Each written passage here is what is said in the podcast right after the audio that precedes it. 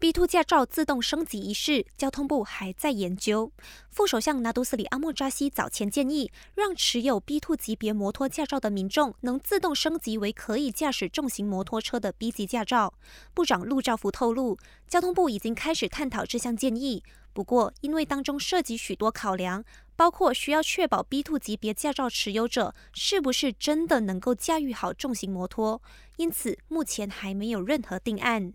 现今社会物价高企，就连学校食堂的食物也越来越贵。部长法丽娜表示，教育部将要求学校监督并采取行动，以解决这个问题。同时，欢迎发现学校食堂价格过高的家长直接向教育部投诉。国内一名教师早前在社交媒体发文申诉，因为自己多次申请调任不成功，导致远在其他州属的丈夫最终出轨，夫妻俩也只能以离婚收场。法丽娜说：“事实上，一直以来，教育部收到最多申请调任理由就是与配偶分隔两地。目前，教育部正致力根据现有标准作业程序采取措施，好让各个面临远距离问题的教师能和他们的伴侣团聚。”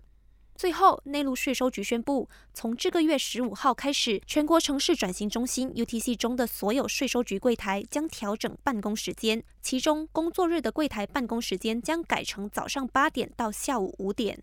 感谢收听，我是季妮。